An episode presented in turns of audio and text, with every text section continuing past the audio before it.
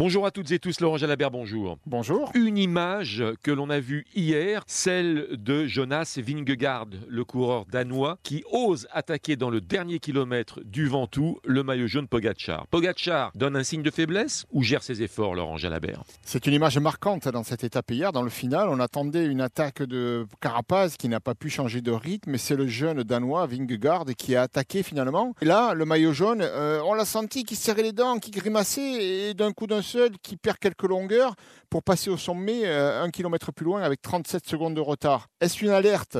Je pense que oui. Est-ce grave? Non, bien sûr, parce que derrière lui euh, restait Carapaz, restait Ouran, restaient les autres euh, coureurs qui courent pour le, classement général. Et l'avance, c'est vrai, de Pogachar est très importante maintenant. Il a 5 minutes et 30 secondes sur ses poursuivants directs, donc il n'y avait pas à trembler. Alors il a peut-être lissé son effort pour que l'onde de choc soit moins violente, mais quoi qu'il en soit, il, il a montré un signe de faiblesse et ça c'est bien nouveau chez lui. Un maillot jaune lorsqu'il euh, n'arrive pas à suivre ses adversaires, il n'est pas impérial et pour le coup ça peut donner des idées à d'autres euh, dans d'autres circonstances de le titiller. Et on attend donc les Pyrénées avec beaucoup d'impatience. On se retrouve à 10h Laurent Jalabert pour la présentation de cette nouvelle étape. À tout à l'heure.